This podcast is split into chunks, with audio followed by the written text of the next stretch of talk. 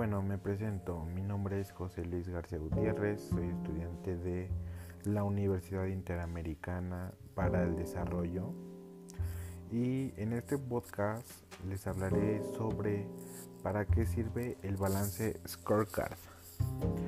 Bueno, según el portal de Balance Scorecard, es una herramienta que permite enlazar estrategias y objetivos clave con desempeño y resultados a través de cuatro áreas críticas en cualquier empresa, que son desempeño financiero, conocimiento del cliente, procesos internos del negocio y aprendizaje y crecimiento.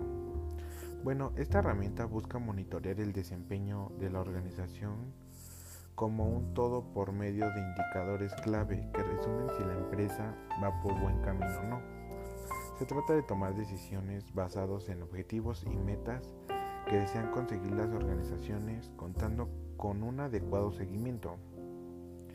De esta manera se logrará una buena ejecución.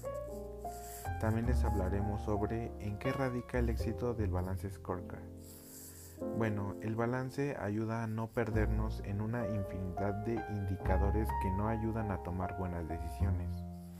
También nos muestran una buena fotografía de la empresa en campos tan determinantes como el desempeño financiero y comercial, asimismo en temas críticos para el desempeño futuro de la empresa como un liderazgo de los empleados o el desarrollo de sistemas de información.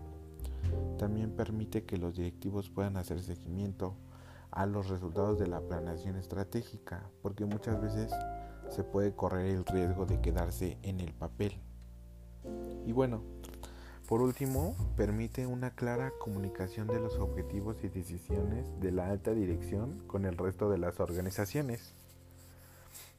Y bueno, también tocaremos un punto muy importante que sería cuál es su, utilidad.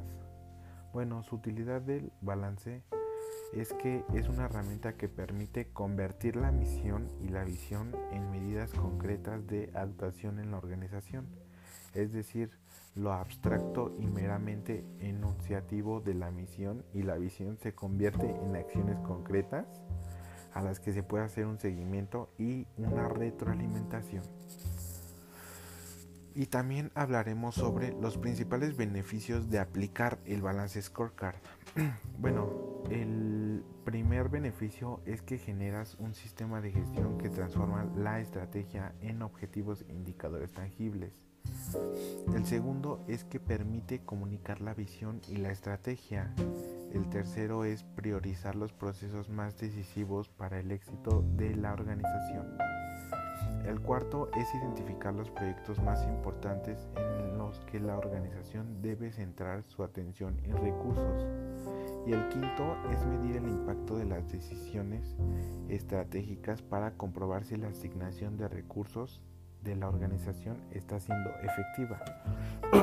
y bueno, estos serían los cinco beneficios a aplicar el balance ya que el balance scorecard sin duda es un, instrumento que nos asiste con un buen sistema de medición, realizando el seguimiento necesario y aunque aspectos como la misión y visión que enmarcan para dónde va dirigida una organización, si no medimos o gestionamos el seguimiento corremos el riesgo de perder y no lograr las metas propuestas.